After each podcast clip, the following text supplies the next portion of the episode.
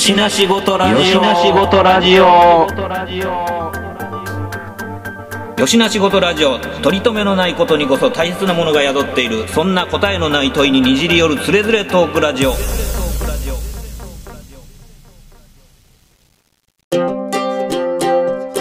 よしな仕事ラジオやってよしな仕事ラジオ？知らん。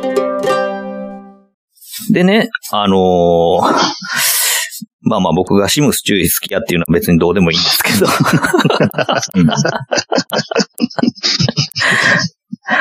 いやー、あの人花なかったな思ってね。このでも後半のラインナップとかもう無理くりもう出すもんないから出してるみたいな感じで、花のなさって言ったらもう全部そうやんね。まあそうですねラインナッ。プ的に。うーんほんまにね、なんかまあ、その、ふ船関係、このまあ、えっ、と、ムサイとか、ホワイトベース、うんサラミス、で、このグアジン、ザンジバルとか、でもシギアンはザンジバル買ったんよね。ザンジバルのキットってどうやった？えっとね、あの、大気圏離脱用のブースターがついてるんやけど、おー、はいはあいはいの、。接着しちゃうか、もうそのままつけないかどっちか選択式っていう。辛いなそう、だから切ってるな。ブースターつけるの、あんまりかっこよくないなと思って、作ったもののくっつけずに終わったっていう。ああ、何それは、えっ、と、つけ、つけないと固定できひんっていうこと？そうそう。だから、一番、あの、後ろ側の、あの、通常のブースターの部分をはめずに、あの、なんかレンコンみたいな、うんうんうん。あの、体験離脱用のブースターをバチってくっつけちゃうっていう。そうか、そうか。なんかね、細いピンでもなんか使ってなんか差し替えとかできるようにすりゃいいのにね。うん。まあ今やったらね、そんなもんなんぼでもできる話や。まあまあ、そうですけどね。うんこの、なんていうのか、あの、なんやった J ミサイルやったっけ？この、両脇腹のところにある、あの、ぐるぐる回転してから射出する、J ミサイル撃てませんでしたっけ？そんなんやったかな。えー、どうやったっけ？大型ミサイルね。はい。このね、山とかあるよね、こいつも。ちょっとガミラス臭しますよね。自分、まあ、色のせいかな、これは。うんうん、グリーンっていうね。こののミサイル、ミサイル出るところが、あの、黄色かったらガミラス缶やで。ああ、そうそうそうやね。ほんまにそういう感じやもんね。ヘキサになってたら余計やね。うん。ほんで、まあまあ、あのー船の、まあ、サラミスとかの名前もそうやけど、このザンジバルをこの船の名前に持ってくる感じのセンスっていうのをね、うん。うん。なんか、こう、さすがやなって思うとこもあるんですよ。ああ。つまりまあ、あの、モビルスーツ関係は、なんかもう、擬音みたいなやつとかが多いわけじゃないですか。ドームとか、グーフとかザクみたいな。で、中で、艦船の名前になったら、なんかそういうこう、既存の名前が急に出てきたりとかするでしょ？ああ、なるほどね。っていう感じがね、なんかちょっと、そのセンスがちょっと面白いなって思ったり、うん。うん、言われてみればそうやうん、妙妙なね、リアリティが。な。なんですよね。うん。そうやな。ただデザイン的にはお世辞にもリアルとは言い難い、ちょっとこう、まあまあまあ。ガミラス臭が 漂ってるっていうところが、ちょっとちょけてるもんな。ねうん、うん。ねなんか、無彩はわ、まあまあ、宇宙船とかる戦艦っぽく見えるのに、グアジンとザンジバルはなぜその戦闘機みたいな形してんねやろうっていう。うん。なんですよね。うん。で、なんかまあ、グアジンなんかは、まあ、後部になんかこう丸っこい、まあ、プロペラントタンクみたいなやつをこう、はいひはいっつけとるけど、これまあまあ、あの、もちろんその増装としてつけてるんやろうから、まあ戦闘空域に入ったら切り離すんやろうけど、危なすぎへんかと。うん。でかい。でかいね、めちゃくちゃでかいね。うん。垂れたらあかんやつや。ねすごい、すごいデザインですよね、こうやって見ると。うん。ああ、なるほどな。やっぱりだから、すごいな。やっぱ流れが。もうほんま出すもんなーなって、じゃあこれも出しときましょうって会議で出してってる感じやもんな。そうですね。なんかまあ、こんな流れでいくと、やっぱり、その、小学生っていうこともあって、144分の1のラインナップがまあ充実してたっていうのもあって、そっちばっかりにこう話題がね、うん。多分まあ、周りでも言ってて、あれ買ったこれ買ったって。で、100分の1になると、ちょっとさ、高い。うんうん。値段的にもまあ高い。で、まあ難易度も上がる。だから100分の1となると、途端にこう、あのー共有できる情報が少なくなるというか、はいはいはい。うん同じ作ってますよっていうやつも少なくなる感じがあって、まあそんな中でも、後半でちょっと注目したいなっていうのは、やっぱこうリアルタイプの存在っていうのはこう、はいはいはい。話の中には入れていかない、いかんかなと思うねんけど、これだけやっぱ異質やったやんか、すごく。そうですね。101を、どう、どういうふうな大人の会議があったのかわからないけど、こう、こういうシリーズで行ってみよう、みたいな。うん。これ、かっこいいもんな、ほんで。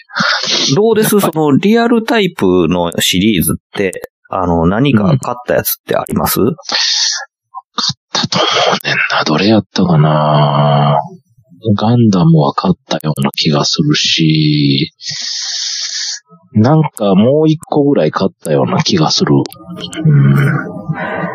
僕もガンダムは買ったんです。でも、うん。なんとも言えないですね。なんとも言えんじゃないですか。100分の1の、こう、初期ガンダムの100分の1って、まあ、なかなかの残念キットじゃないですか。はい。もうね、伝説の、伝説の残念切ってたからね。ねこの箱絵にやられたと言っても過言じゃないですよね。うん。という意味では、今日のテーマには、最もふさわしいアイテムがこのリアルタイプガンダムなのかもしれない。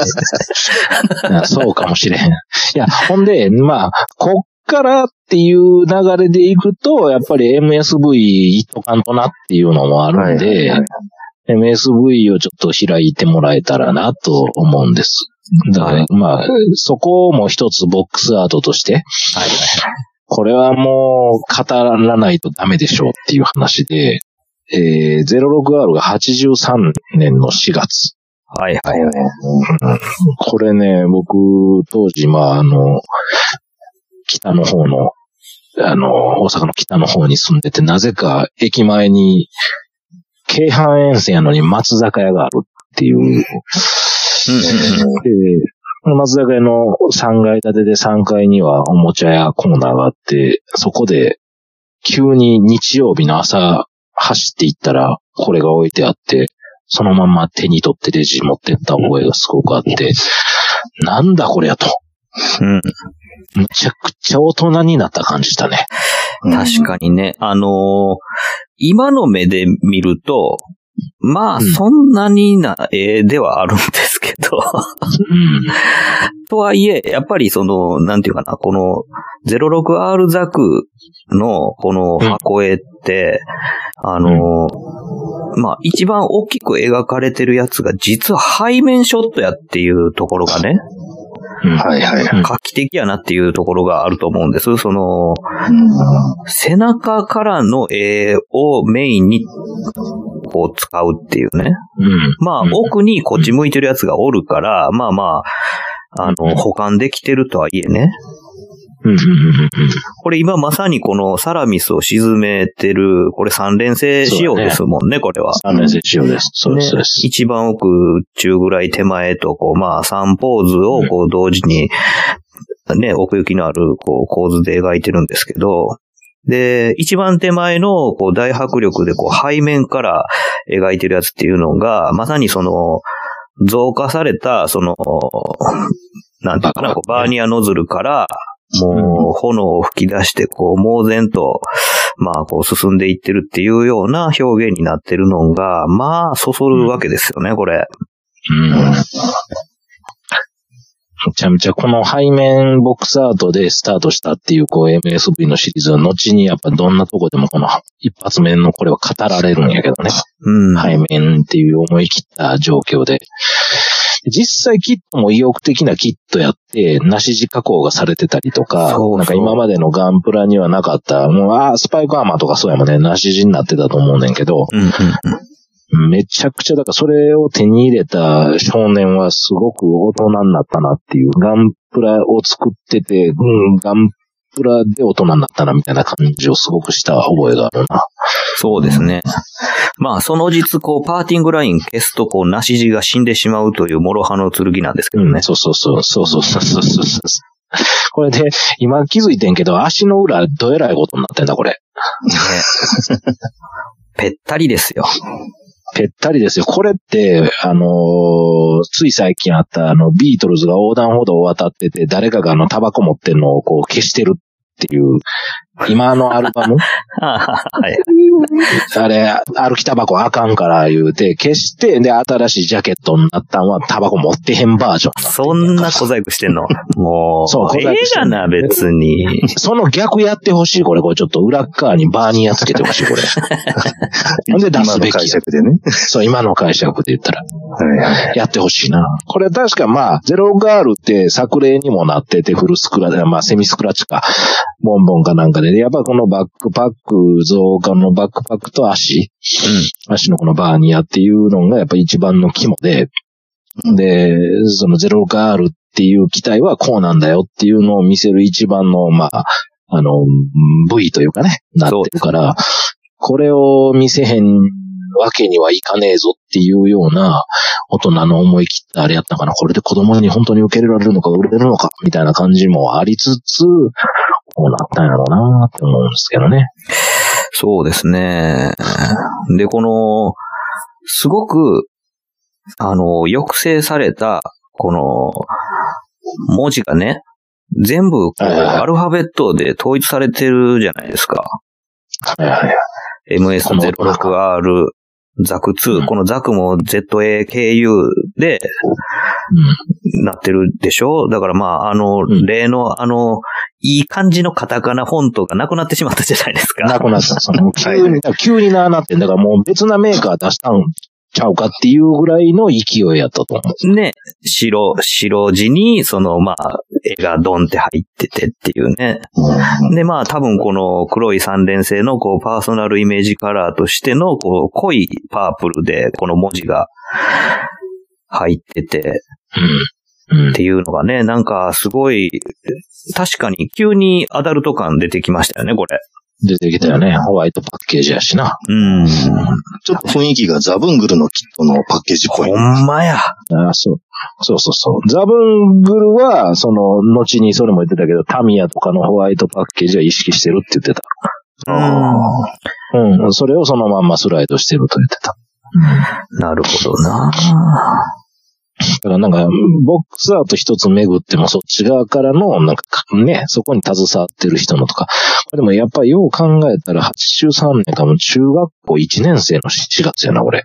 うん。だからもうみんながもう MSV とかに、もう去ったやつはファーストで去ってるわけよね。うん。うん。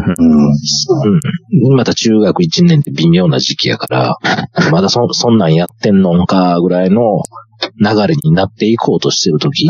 うん。だから本当に初期の MSV とか僕これ買ってたな。だから、06R とプロトタイプドームとジムキャノンまでは買ってたね。うん。うん。うん、うん。それ以降は買ってない。うんまあ、この 06R のこの箱絵は、ほんまになんかこう、漆黒、漆黒の宇宙感がすごくあって、うん。うん。で、それに、こう、対比するように、このノズルの、こう、輝きがね、うんうんうんうんうん。もう、リアル、甚だしい。そうですね。割と、その、ドラマチックな描かれ方で、全部がね。うん。気合の入り方が、なんか異常やったな。だから、まあ、当時のえー新技術も相まってやけど、箱をパカッと開けて中のキットの状態を見ても、そんな、いわゆる残念キットじゃないというか、うん。うん。い意欲、意欲があるね。意欲を感じるねっていうの。また新しい展開だよねっっていう感じもしたし、うんで、成形色全部灰色じゃん、これ。確か。そうでしたっああ、デザートザクとかザッキャノンは、あの、イエローオーカーやったと思うねんけど、多分灰色ちゃう？ほとんど。けああ。うん、そう。た、うん確かそう。うん。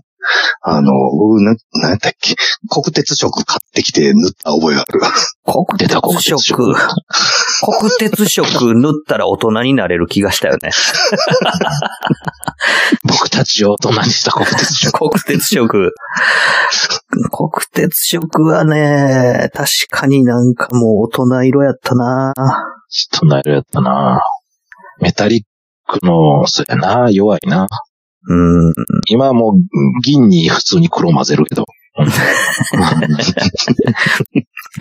ない、ないから。そうですね。うん。そうか、そうか。なるほどね。うん、だからこの MSV っていう、こうね、えーカテゴライズができて、そのボクサートが持ってた魔力というか、うん。まあ、バンダイとしても進化するため、まあ、どれぐらいね、そのファーストのブームで貯金があって、潤沢になんかうまいこと言ってたと思うんだけど、じゃあこういうことしましょうって、まあ、えーやっていけるような、なんかそういう流れもあったんやろな、会社に。うん。あと、やっぱり、なんていうのか、このガンプラブーム、まあ、うんガンダム放映終了後になんなら盛り上がるような格好をやったんじゃないですか。で、やっぱり、これを終わらせてはならないという、そうだね。ね、その劇場版を作る間にもうそれをこう矢継ぎ早にリリースして、あんまりないからモビルアーマーとかやたらいっぱい出しながら、なんかそれを終わらせまい終わらせまいとする力が働いてて、いよいよほんまに出すもんあらへんやんけってなった時に、MSV シリーズっていうので、まあ、なんていうのか、こう、架空、架空というか、まあ、本編には出なかったんですけども、実はこんなんありました、みたいな、っていうね。なんかそういう展開を思いついた時に、これやがな、みたいな感じで、やっぱりこう、企画室はこう湧き立ったと思うんですよ。あの、スストリームベースが大きく関わってるって出た、この出すにあたっては。はいはい。その企画会議に。うん。三人が、こんな方向ありじゃないですか。だからバリエーションっていう V っていうバリエーションは、こうみんなで考えるのも楽しかったみたいやけど、まあね、特に大柄国夫が、こう、学校ごとにディテール忘れてて書き間違えてたり、色塗り間違えてたりとかするのを肯定的に捉えるっていうね。それ、だからもうすべて日本自体がいい時代の時やな。うん。もうそれをこうバリエーションとして捉えようやないかいと。なんかそういうのも手伝ったような気がしますね。MSV といえば、まあ、あの、ジョニー・ライデンが出てくるんやけど、はいはいはい。当時、あのートミーが、最も流し入れてて、素性が全くわからへんパイロットっていう言い方をしてたと思う。そうなんですよ。みんな知ってるけど、みんな知らん。ジョニー・ライデン。新松永。うん、始末長。順位で言ったらそうやね。うん。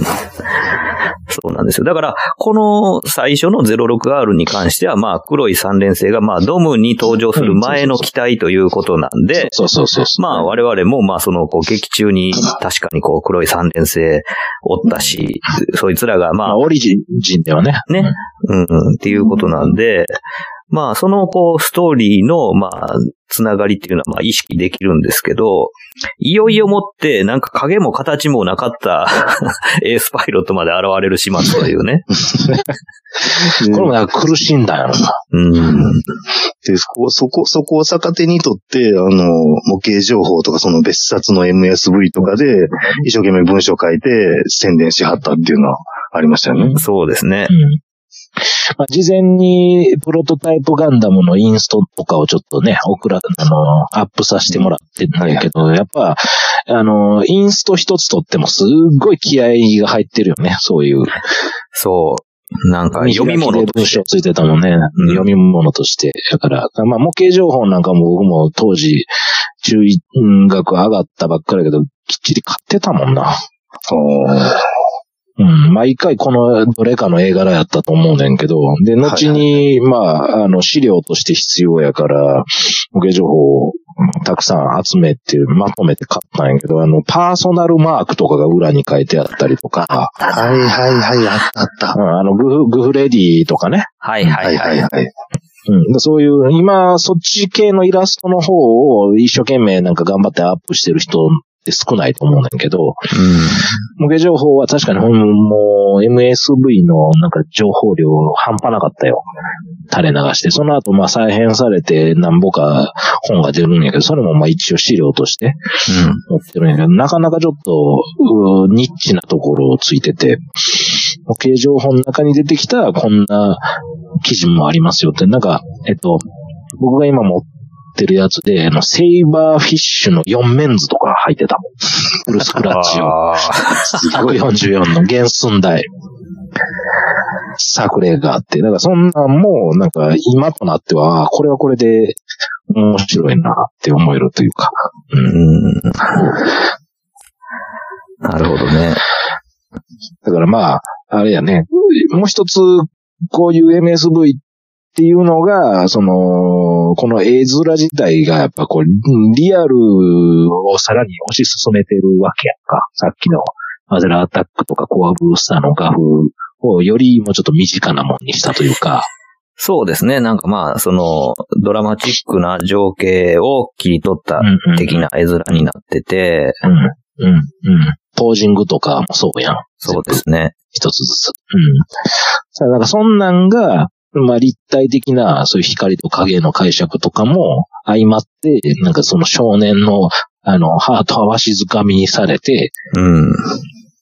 まあそっちの方面に、やっぱ絵とかも興味が出てくるというか、リアルとかっていうものに興味が出てくるというか、になっていったんやなって、こう改めて思いますね。これが繋がってってんねんっていう。そうですね。だから、こう、まあ、同じもののはずなのに、こう、解釈違いみたいなものが、こう、立体上で現れ始めるのんとかを、こう、僕らが受け入れれるようになるきっかけになったシリーズかもしれないですよね。うん。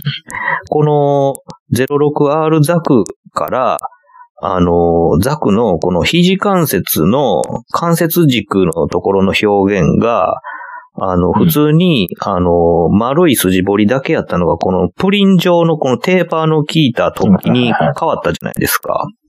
変わった変わった。うん。はいはいはい。とかっていうのも、なんかまあ、後になんかそれが普通みたいな感じになったりとかしていくわけでしょ。うん。06R と普通の S 型とかは、まあ、ボリュームが違うとかっていう解釈にもなるし、うん。えージョニー・ライデンなんか特にごつなってるから、これ。そうですね。異常な、そうそうそう、肘丸がね。で、胸周りの面構成がやたら平面的になっはいこれはてな、ますよね。伝説の小田正宏の歯の字工作やな、ジョニー・ライデンとかは。はいはいはい。繋がっていく。これ、ようよう見たら、あの、ザクフリッパーとマインレイヤーとかも背面やな、これ。ほんまにね背面。シリーズ。うん。いけるって思ったな。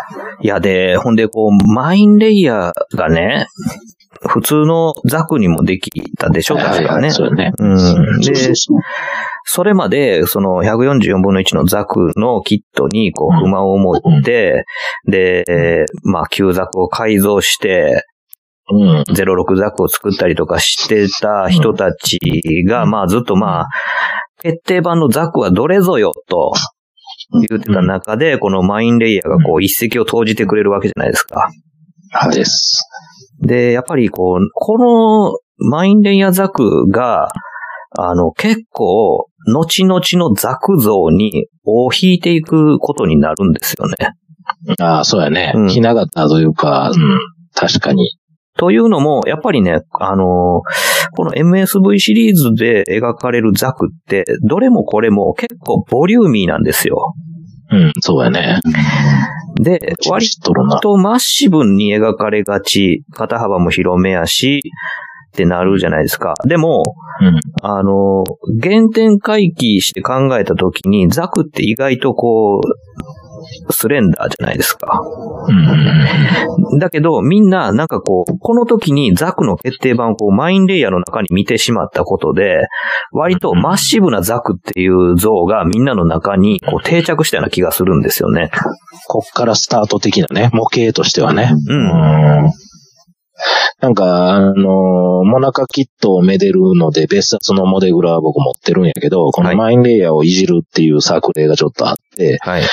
で、いろんな、こう、今、キットが出ていった中で、まあ、マインレイヤーから、えー、その、量産型の決定版を作るみたいなやつでやってたけど、あの、頭、頭部に関しては、はい。一番ファーストの 06R の形状がもう一番ベターと。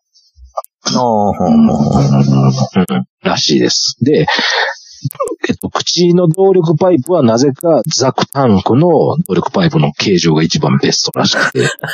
何それを？まあ、合わせんねん。ミキシングしていってんの？そう、ミキシング。行くと、もう非常に大柄版の、あの、と、いい、いい状態の、もう、何個一せなあかんねんな。そうそうそう。でもまあ400円とかやからね、きっと。あの、マイネは400円ぐらいで、06から500円とかかな。ああなるほどね。そんな感じですわ。だからまあ、なんか、まあ模型としての、まあバンダイの持ってた思惑とかもそうやし、まあこれ、もうこのシリーズが発売されたことによって、両方やな。なかなか見る、見る目のこういう力と、そういう技術的な革新と、まあ表現、これをこう模型として成立させるために、まあ自分もスキルがどんどん上がっていく一つのきっかけにもなったし、うん。うん、プラスアルファ、こうな、ね、あの、いい、いい、いい評価の仕方というか、できるようになったっていうのも、こここここからかなと。まあ、この後、模型を、まあ、他のロボットシリーズとかもあるけど、うん。うん作らなくなっていく年齢に突入するというか、一時期。うん。うん。そうですね。思いますね。はい。まあ実際僕 MSV シリーズあんまり作ってないなと思ってこうやって見返してみたら。でまあこのボックスアートにフォーカス合わせてはこう話すとすると、このゲルググキャノンのはい。はい。イラストすごないですかこれ？これね、めっちゃ地味やねんけどな。すごい構図ですよね、これね。うん。すごい。ほとんど真下から見上げる構図ですもんね、これ。うんうんうんなかなかこの発想はないなうん。あこれ、こっちの方か。60分の1ね。はいはいはい、そうですそうです。60分の1の。これも、同じく足裏さっきの話と一緒で、ちょっと、いや、やっとかんとあかんやつ。そうですね。でもなんはいかこ、この方がなんか僕は落ち着くんですけどね。ああ、なるほどね。もうバーニャいらんとそんなに。っていうかまあそういうデリケートなもん足裏につけたらなんかうっかり地面に立たれへんなって思ったりしてしまう。うん、ああ、なるほどな。かリアル解釈ではそうだよね。うん。まあ、キックしても強そうやもんな、こっちの方がな。なんかね、あの、このソール部分がもう何か重たい、あの、金属の鋳物でできてそうな感じじゃないですか。うん 安全靴や、これ。ね。なんかそういう感じの方がなんかロボ感としてはね、なんか、そうやな。うんマジンガーの裏にディティールあったら困るなんかね、もんね。うん、バーニャついてたらちょっとなえるよね。でしょ？うんほんで、この、144分の1の、うん。ドムトロピカルテストタイプ。うん。これ急に、トロピカルなんだな。ね、あの、なぜトロピカルなのかと。うん。トロピカル必要っていうね。この動力パイプついてんのとかもね、当時すごい衝撃やったわ。つける？みたいねえ。それをこう内蔵したからドムちゃうんかいっていうところな。がね。そうそうそう。そうそう。でもなんか、このね、トロピカルテストタイプドムの、この構図も、かなりこう地べたスレスレのところからの構図で、で、そのドム側からこう走ってくるこう人間が二人、ね、なんかこうでっかい灰のを背負った人と、ね、なんかこう、わーって走ってきてるのと、同時に、その、まあ、なんちゅうかこう、ベージュの巨人がこう、立ってるみたいな感じになってるのとかも、これもなかなかこう躍動感あっていい絵ですよね、これね。ありますね。いいですね。で、結構雑に塗られた、このトロピカルな空、うん。トロピカル感あるじゃないですか、この淡い、ちょっとシアンが強いブルーね。うんうんうんに、で、なんかこう、うっすらこう、まあ、ドップの変態が飛んでるという、うん。シャークマウスついてるもんね、これ。ね。やるよな。なんかこういうところにもなんかまあ、絵師の遊び心を感じますよね。ですね。はい。こんなんやってくれへんかなあの、原画展覧会。小松崎の時みたいな。そうですね。割と見応えあるけどな見事あるよね。あの、大きさとかも知りたいしな。原画。ああ、確かにどれぐらいのサイズで描いてんやろ。原画の大きさとか見たら、意外とちょっといろいろまた改めて感じることとか、それとかまたね、あの前の時みたいに印刷的な技術の限界とかをしたら、知ったら、原画の色だいぶちゃうやん、サイトとか思ったりもするかもしれへんし。そうですね。うん、なんかそんなんは、機会があれば、やってほしいな。あの、この MSV シリーズで、この144分の1のジム・キャノンがはい。1983年5月にリリースされてるんですけども、はい。はい。このジム・キャノンがこう MSV シリーズでリリースされる前にシゲヤンはジム・キャノン作っちゃったの？あ、そうそうそう。そっか。プラキョを見てる。そう、プラ教を見て、あの、だから、プラモ教師郎の出てくるキャノン砲はこんな軸じゃなかったと思うね。あーもうちょっと短かったような気がするんやけど。ちょっとまあまあまあ、あ曖昧な記憶なんやけど。うん。うん。もっと、じゃあ、あの、ガンキャノン寄りのもんが、そうそうそうついてたそういう感じやったよな。ええうん。うん。それがまたこの両肩でなく、片方にだけっていう、この、なんちゅう、アンそうやねシンメトリーな、そうやね。うん。ね、感じも。僕はの完全にノックアウトされたね、最初学校見たとき。割と早々にこいつは MSV っていうカテゴリーの前の段階に、うん。あの、小柄が書いてたと思うね。なんかロマンアルバムとかにも多分載ってたような気がするんやけど。うん。なんか、こういう、あの、左右対称じゃないところにすごく惹かれたかな、当時は。あーうん。なんかちょっと重機っぽさも入ってますもんね。そうそうそうそう。なんかヒロイックであればあるほど、やっぱりなんかそういうスマートになっていくけど、こういう、そう、重機っぽさがあったりしながらも、まあ実際の設定がまたこいつがリアルでそんなに、あの、奇数が配備されてなかったりとかするっていうのも面白かったし、うん、キャノンなんやっていう、そうですね。ロマンがあるんだよ、これもね。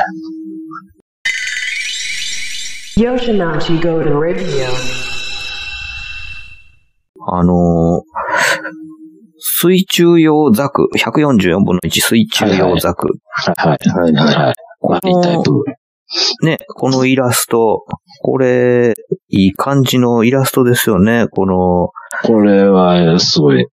ね、割と深いところから見上げる感じで、うん。こう、ザクを、ね、ザク的にはまあ俯瞰から捉えるような感じになってて、うんまあちょっと、ミサイルポット的な水中銃的な感じのイメージの、こう、ものを持ってて。で、ね、この、もう、水中用となれば、まあ、お得意のこの蛇腹ですよね。はい出ましたね。はい。関節は蛇腹。出ました。で、傍らにこのアクアラングの人間が潜ってて、そうだね。ね。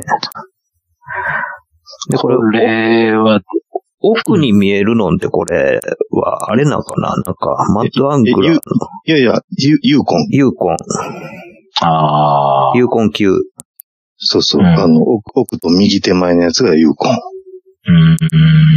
うん。ね。で、その、右手にこの黄色い作業ポット的なやつ。完全になんか、ノーマークのオリジナル。メカが おるんですけど、イエローサブマリン。な感じのね、なんかマジックハンドみたいなのがニョロリと出てるやつが。なんかね、博物館とかに行ったらありそうな、なんか深海2000とかなんかそんなの書いてそうな。ねまあ、ほんまはニッチな世界はこういうのを瓦礫にしたら楽しいんやろうけどな。そうですね。誰も買わへんけど。うんうんこれほんであの、上の水面のところにこの、なんやろうこれ、フライマンタ的な感じのものが描かれてる。はいはいはい。これフライマンタなんかな、なるほどね。多分ね。ぽいね。うんマンタっぽいな、確かに。結構いろいろ散りばまってるな。うんうん あのーそうそうそう。ね、このマリンタイプに至っては、あれっすよ。これが多分 MSV の中でい一残念キットぐらい残念ちゃうかな。あジャバラが邪魔してんねん。ああ、そっか。だからジャバラちゃんとパーツであんねんけど、それをつけちゃうともう一切関節曲がらへんから、悲しい。規律、規律正しく、規律正しくなる。感じあなあ。これ、これ、確か、あれでしょ？あの、販売される前の木型かなんか公開されてんのも直立不動でしょ？あ、そうそうそうそうそうそうそう。そんなん公開されてたの？その、模型情報とか。模型情報、そうそうそうそう。うんボンボンとか、もうずっとそうやったと。そっかそっか。あ確かに MSV って、その、なんていうんか、こうえっ、と、商品開発の進捗度合いも公開してたよねそうそう。そう割としてて。ううんで、次出るんやって感じやったから。確かに、あのメディアミックス戦略すごいね、今から考えると。今、うん、うん。あんなワクワクすることないよ。ねあの、こいつはなかなか、あの、キットにしづらいんだよね。あの、かっこいいんやけど、水中であるっていうこと。だからジオン系ばっかり水中が多いねんけど、やっぱもうザクもあるやろ、みたいな設定からスタートしたんやと思うねんけど、うん。このシーリングの表現が難しい。ねまあ、大河原国をジャバラ好きやしね。好きやからな。なかなか、なかなかですよ、こいつは。そうですね。うん、これもなんか名キットがあったら欲しいなって思える一つのデザインやけどね。えさ最近はこれ新しいのが出てないんですか？新しいのは出てないんやけど、実は B クラブから、あのー改造パーツがあって、はあはえっと、MG のバージョン2.0ザクにパーツすげ替えてこいつになるっていうのがあって、あだいぶ遠いで。だいぶ遠いから、ほぼ外装あ瓦礫やねんな。うんなるほどねで、。それ、そいつはなかなか、この、んジャバラ、ジャバラどうしてたかちょっと覚えてないねんけど、えっ、と、足首のジャバラとかはよう考えられてたよ。なんか、あ、こういう解釈やったら確かに、あ曲がるし、ジャバラに見えるよね、と。なんか、あの、うん。ななんやろあの、イングラムの袖のカバーみたいな、あんなパーツ使ったりしてるんちゃうやろか。えっ、と、ゴムゴムみたいな。はいはい。うん、ゴムみたいなのは使ってないな。あの、あ、使ってない。へえ。が、がれ、がれきやと、あの、もう結局そういうパーツはつけることほはほぼないかな。ホワイトメタルぐらいかな、言っても。うん。今ね、えっと、その、うついでやけど、そのゴム系とか、そのジャバラ系とかで、今一番のバンダイの進化は、ついこの間アレックスの2.0が出たんやけど、うん。はいはいはい。去年かな？去年末やったかな？アレックス、そうなんですよ。シーリングなんですよ、全部。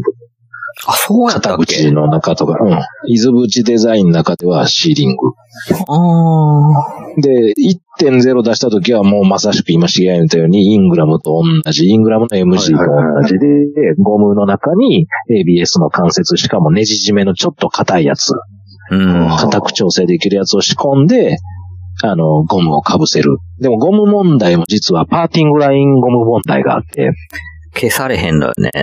消されへん。僕は、あの、炙っった精密ドライバーのマイナスのあれでジュジュジュってやったりとかしてたけど。ああ、なるほどね。うんうん。わかりづらくするっていうやり方をしてたけど。うん。だけど、まあ、今回のその2.0っていうのはちょっとよく考えられて、そこら辺を、あの、ほんまに筒状の、なんか新しい素材。うん。で、それ被せて、ちゃんとシワ、シワがいい感じで出るように。へえ。関節。うん。2.0はなかなか迫ってる感じ。うん。ちょっと欲しいなって思ったもん。うん。そうなんや。ただまあ、こんな風な蛇腹はもう多分無理やわ。もうシリコンで作るとかしかじゃないと無理やとそうですね。思う。うん。これをそのまんま再現して稼働も両立させるっていうんであれば、ちゃんとプリーツ加工してるのは難しいですよね。難しいよね。あの、ガンキャノンの蛇腹と一緒やと思うわ。ちょっと難しい。これで、うん90度以上曲げるとなったらより難しくなるよね。難易度が高い。うん。まあまあ、なんか、だから模型って逆に言えばそういう余白は残ってるんやけど、うんこんなことデザインしてしししまったことによって、そうですね。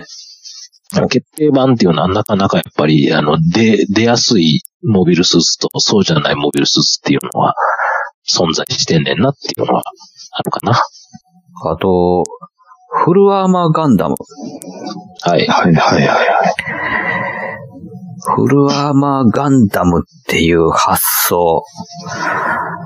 これすごいですよね。これね、フルアーマーになったら誠フルアーマーだけのやつでまた語らなあかんパターンになってくるから、これね、モデ裏でも一遍特集あったでしょ。あ、そうでしたフルアーマーの特集。うんフルアーマーの特集あって、あの、あれも出てきてたもん。バルキリーも出てきてたもん。ああ、なるほど。アーマードバルキリー。うん。アーマードバルキリーも出てきてた。うんうん。これやっぱなんか男の子はフルアーマーが好きみたいな。まあね。僕だからあれちゃううん。ああ、こここのフルアーマーガンダムの144分の1はい。うんは、多分もう、あガンプラの一番最後ぐらいに買ったような気がする。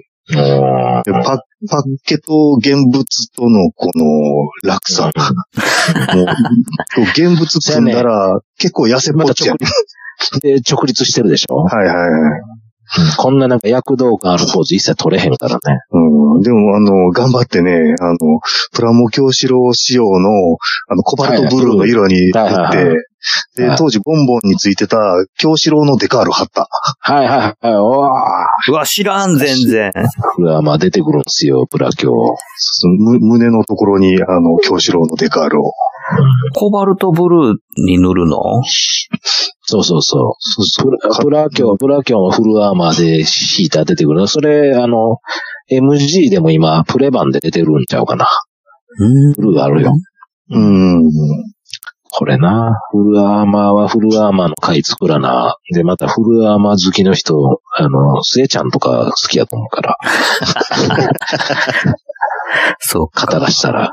うん。だから足し算されたもののデザインが割とこう受け入れが当たり前のようになってる学あの、年齢の方もいてるから、うんうん。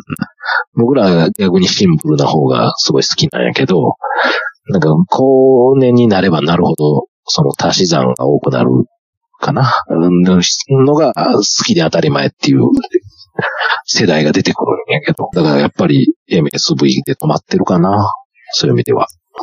この144分の1のフルアーマーガンダムのこのボックスアートのイラストってこれ、まさにこのジオングと差し向かいのシーンを描いてるじゃないですか。おい、このジオングのスケール感またすごいね。でかいな。でかいよな、かなり。うんこれでもあれなんかな？なんか、このジオングはでもちゃうな。あれ、足つきなんかなと思ってんねんけど。あー多分そうでしょ足つきという設定なのではと。う。うん。パーフェクトジオング。確かに、そうそうそう。あの、この二の腕はパーフェクトの二の腕なんかなって思ってみたいんだけど、今。うん。一応カバーがあるんやけど、うんあの、パーフェクトは。でもなんか、このパーフェクトもここに載ってるけど、一応、片っぽついてて片っぽついてないみたいな感じになってる。はいはい。ちょっとあれですよね、その、こうんの、フルアーマーガンダムの顔って、うんあの、切れ長な目のあ、そうそう、目がね。うん。顔でしたよね、確か。そうそうそうそうそう。だいぶ、だいぶ切れ長いね。ね。それって、プロトタイプらへんからそうやね。ああ、そっか。うんプロトタイプ、この MSV のシリーズはなんか切れ長いね。プラ教のもそうやし。うん。うん、切れ長顔。なんかこの間、あの、その歴史みたいな、歴史変貌みたいなラーメンズのやつやってたで。顔だけ、そうなんや。うん顔だけ集めて、歴代の顔だけ集めて語るやつ、なんか第2回に分けてやってたよ。もうそれようやく誰がついていけんねんまで来ましたよ。気持ち悪いけど、な生首だけ何十個もある状態で。もう、まあ、だから金型のね、制度とかも変わっていくから、まあ、もちろんやれることも増えてったんやとは思うけどね。うん、うん、うん。確かに。だから僕が一番最初にマジックインキで塗ってた144分の1のガンダムの顔なんて、まあ、なんやろう、もう、ものすごい生暗なエッジ表現でしたよ。そうやな。トゥルットゥルやもんな。うん。感じだな。それはそうやわ。あの、特にフェイス部分で、そうやったと思う。抜きがそうやったと思う。だから、い今やったら、フェイスだけ切り離して、綺麗にヤスリかけて、ペーパー当てて、エッジ出して、ほんで、熊取りとかも筋彫り直して、綺麗に塗り分けたらいいんやろうけど、まあ、なんか、あれはあれでいいというか、あもうもの、うそこまでする必要ないっていうかね。そうそう、いかようにでも解釈できるあの緩い造形ね。まあでも、えー、40年ほど前の話になるわけでしょ？そう。結局、第1号って、恐ろしいよね、それを思ったら。40年みたいな感じやもんね。いや、ほんまにね。それをこう作り続けてるっていうこととか、まあ一応、ブームが何度かあって、弾いたりもしてるけど、それを牽引し続けてるっていうのも、なかなか、なかなかすごいなってちょっとこう、思ってしまうな。うん。だからまあ、その MSV シリーズの中で、まあ、いよいよその、ちょいちょい名前が出てきてる、そのプラモ京志郎の中で出てきた、うん。まさにその京志郎が創作したパーフェクトガンダムが公式としてリリースされるっていう時に、何かもう新しい扉が開きましたよね。嫌いだな。全く別な世界観のものが参入してきたよね。ああれちゃうかな。これで、まあ、バンダイ側もう、まあ、なん、いや、サンライズもそうなんやけど、ありって思えたのかな。そこら辺は。作品として、宇宙世紀以外のものを、まあ、あの、商品じゃなくて作品としてリリー、ね、始めていっても、それなりにちゃんとできるもんがあるんだ、みたいな自信というか、うん。まあ、これがなければ、絶対に、武者ガンダムとか作れなかったわけですよ。うん、そうだね。そっち側には行けてないもんな。うん。って考えたら、なかなかのこの、もう、その閉じたストーリーから、こうん、う、ね、ねじ込んでいけるっていう、うん、最初のやつかもしれへんっていうことですよね。うん、そうですね。当たり前になってるけど、今は。うん。まあ、えぐいデザインですけどね、これも。はい、今、今、今思ったらね、一漫画家と、まあ、何人かの編集部の人とで話し合ってできたデザインやから、うん。僕だからね、あの、縁があって、これ2回ぐらい組んでるんでね、改造パーツで。くっそほどマスキング大変やったけど。ちょ、もう、もうやりたくないぐらい。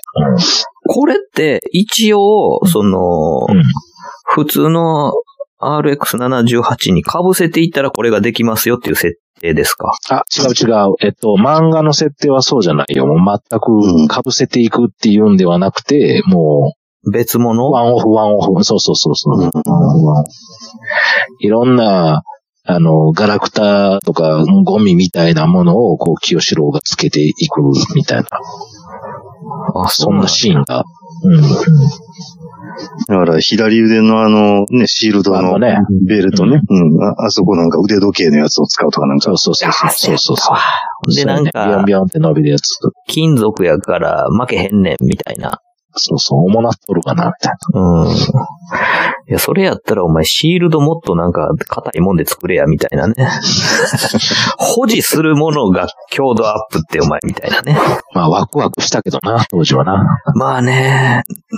そっか。だから僕たちは、だからまあ前のそのガンダム談義の時にも話しましたけど、あの、ええガンダムファンじゃなくてガンプラファンだっていうことやったんですよね。そうそうそうそう。そうやね。そういうことですよね。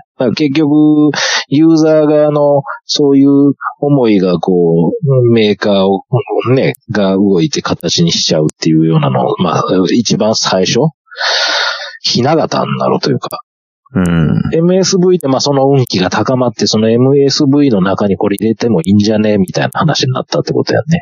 うん。そうですね。だから、このシリーズの、まあ、なんていうのか、こう、成功がなければ、この、ガンダムがこの、こんだけ何十年も、ガンプラが何十年も作られるっていうことは、まあ、ならなかったでしょうね。あったでしょうね。うん。だって後にこれ MG でもしっかり出てきて、MG は脱いだらノーマルになるっていう、ノーマルに被せていくっていう発想。あそそこでそういうことになったのか。ただまあ、若干作例でやってたんは、ボンボンの作例でやってたんは、それやったかな。被せるやり方してたな、確か。うん、うん。あのー基板につける IC の足あるやん。はいはい。IC チップの足。はい。うん。あれを使って着脱できるようにしてた。お片馬とか。うん。そんな作例があったわ。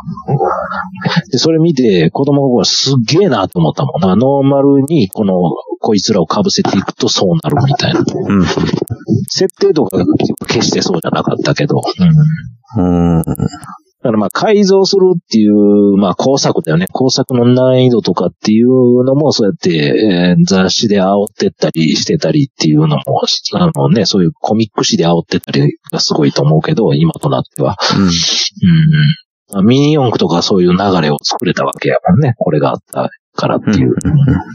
だから、割とその、なん。ていうのか、もともとフォロワーやった人たちが、まあ、開発サイドに回ったりとか、そういう雑誌媒体とのメディアミックスをやっていくっていうのの、なんか割とこう、新しい試みの道筋を作ったうん。プロジェクトやったかもしれへんってことですよね。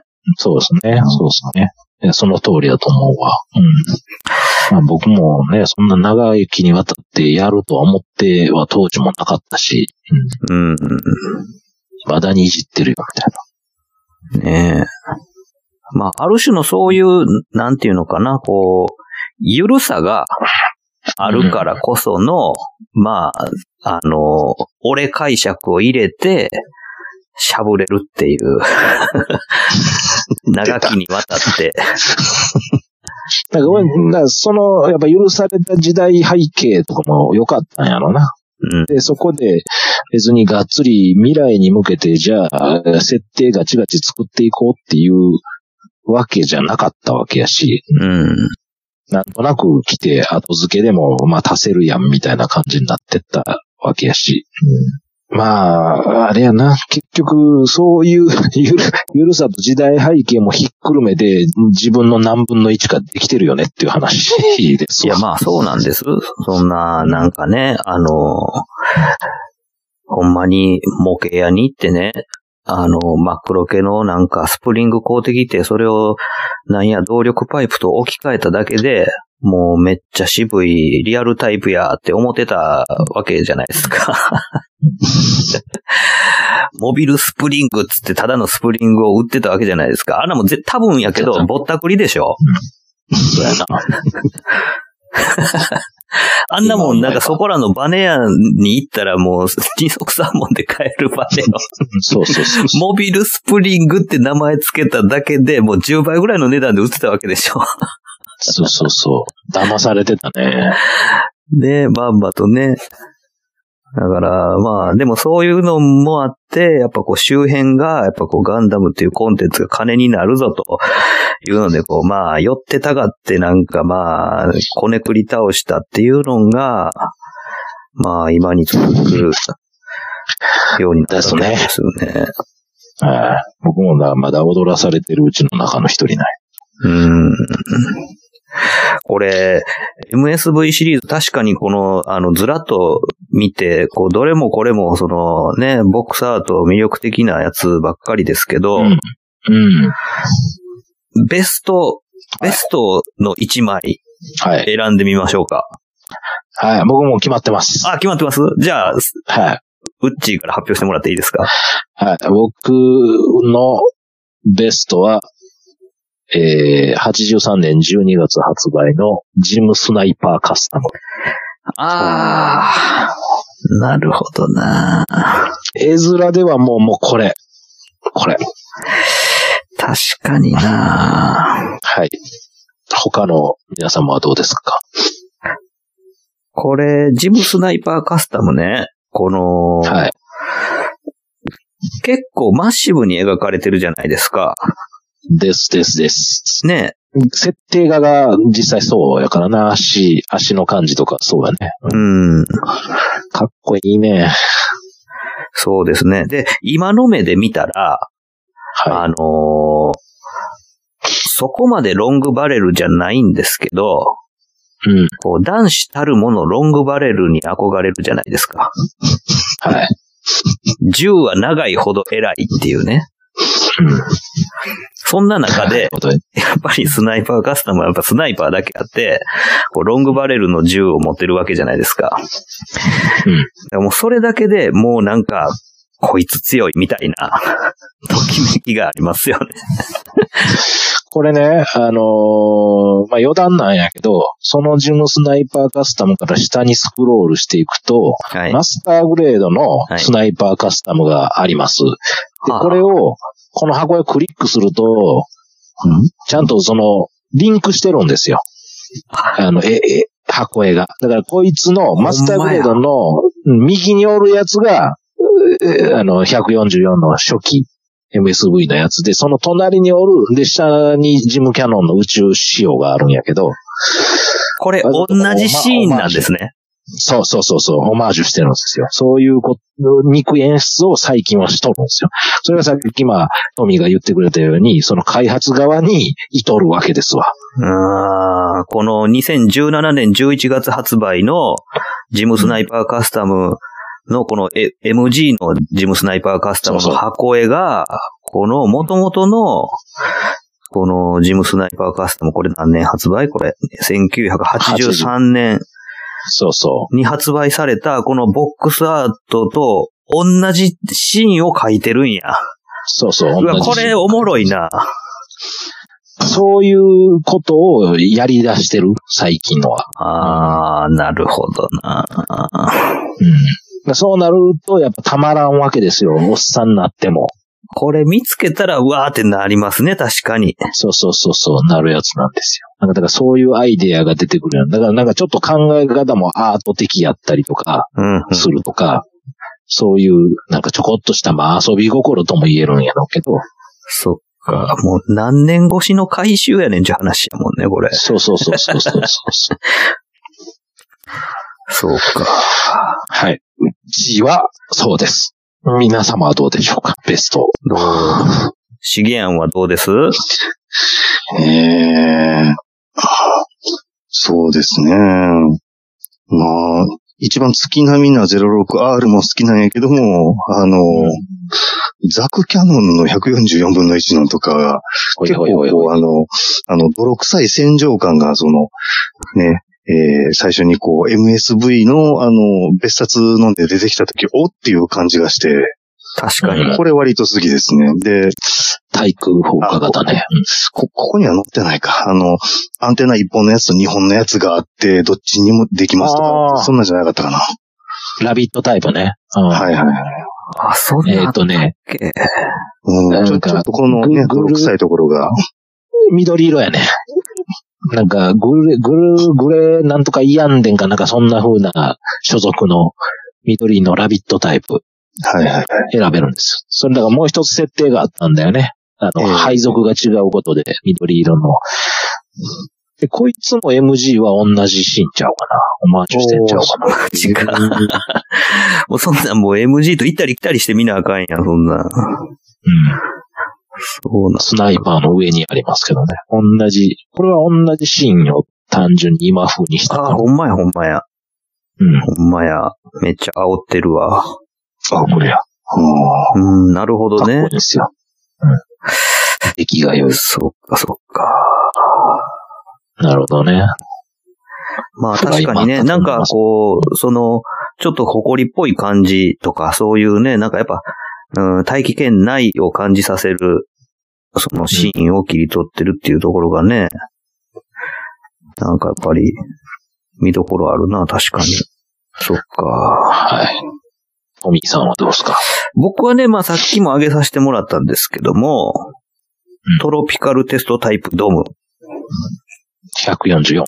はい、144分の1のね、あの、足元を、歩兵が走ってるやつですね。まあそうやな、さっきの説明のあれで言うと、うん、この空の具合とかっていうのとか、もうそのボックスアートとして捉えるあれやったら、面白いよね、として。やっぱだから原画見たいな。そうなりますよね、やっぱり。うんなるな。うん大きさとかも知りたいな。うん。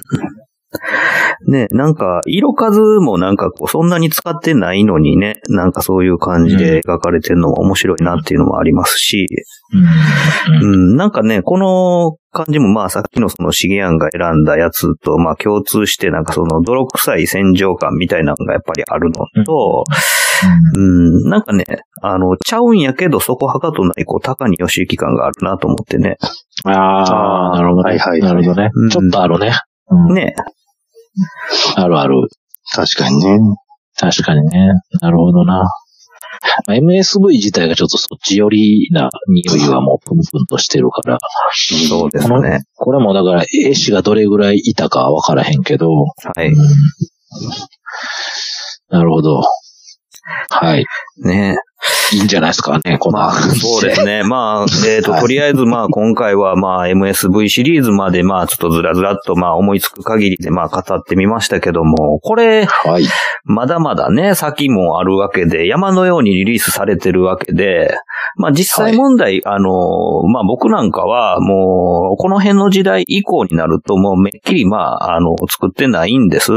だから、あの、その箱絵も、まあ、ちらっと見たことあるなぐらいの感じになっていくんで、あれなんですけども、でも、純粋にまあ、絵として見たときに、まあ、こうやって、突っ込みどころ、あるいはまあ、なんか魅力みたいなもんがあって、うんなんか、まあ、いろいろまあ、語れることもあるなっていうふうに思うんで、またね、なんか、そうですね。これ、なんか逆に、いやいやいやいやっていうのも手挙げてほしい気もする。そうですね、なんかじゃなくて。う、うん、俺一押しのボックスアートはこれだっていうのも教えていただけたらね、あそんなね、お便りもあったらいいですね。ありがたいで面白いですすね。ね。ははい。い。はい。ままあ、あくまでも今日ね、3人の、そうですね話であるわけですから。はい。はい。というわけで、まあ、今回はこんな感じで、えー、ボックスアートから、まあ、プラモデル、ガンプラの思い出話をしました。今回お送りしましたのは私、トミーと、うっちーと、シゲアンでした。ありがとうございました。はいありがとうございました。ありがとうございました。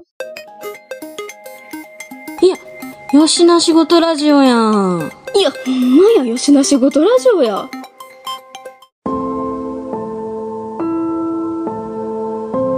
よしな仕事ラジオではお便りを募集しております。メールアドレスは4474510アットマーク gmail.com 数字で4474510アットマーク gmail.com まで質問、ネタ、ご意見何でも構わないのでどしどしお寄せください。お寄せください。というわけでよしな仕事ラジオ今回はこれまで続きは次回の講釈でよろしく。